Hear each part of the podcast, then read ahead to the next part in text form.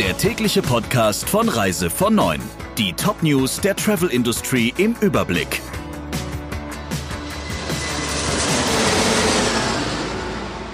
Mein Name ist Ursula Lampe. Schönen guten Morgen. An der Südwestküste Teneriffas ist die Vier-Sterne-Anlage H10 wegen Corona-Verdachts abgeriegelt worden.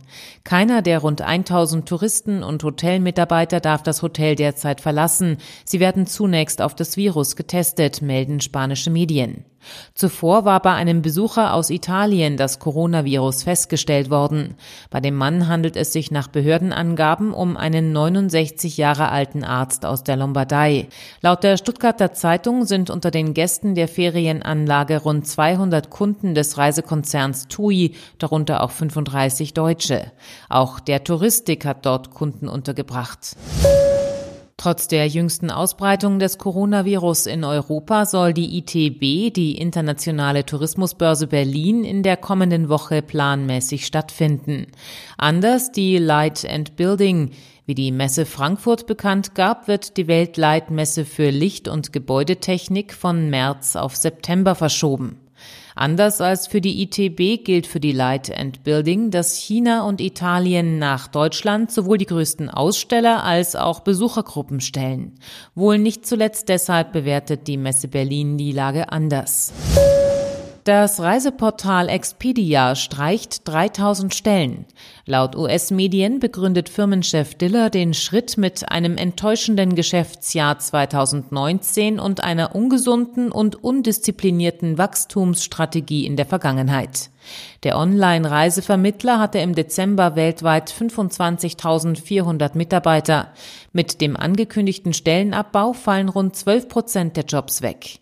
Diller will mit den Streichungen nach eigenen Worten den Geschäftsbetrieb vereinfachen und den Fokus des Unternehmens klären.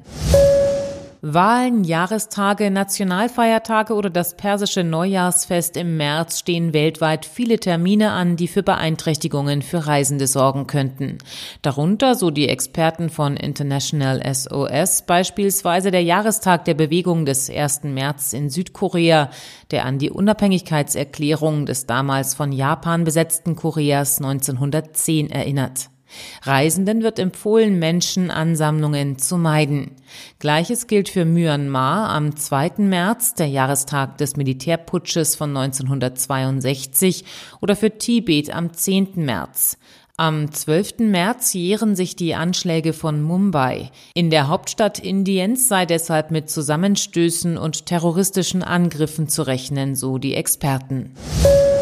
Die Online-Plattform Uvigo will ihre Beziehungen zu den Reisebüros stärken. Firmenchef Viergutz verspricht Zugang zu Veranstaltern, die sonst für sie weder auffindbar noch buchbar wären. Kanutouren, Sprachurlaub, Reit, Segel- oder Snowboardcamps, die Angebotspalette von Uvigo ist groß und setze sich aus rund 550 Reisen von 100 verschiedenen Veranstaltern zusammen, so viel Goods. 6600 Reisen habe das Unternehmen demnach 2019 vermittelt und damit den vermittelten Umsatz auf 2,65 Millionen Euro verdoppelt.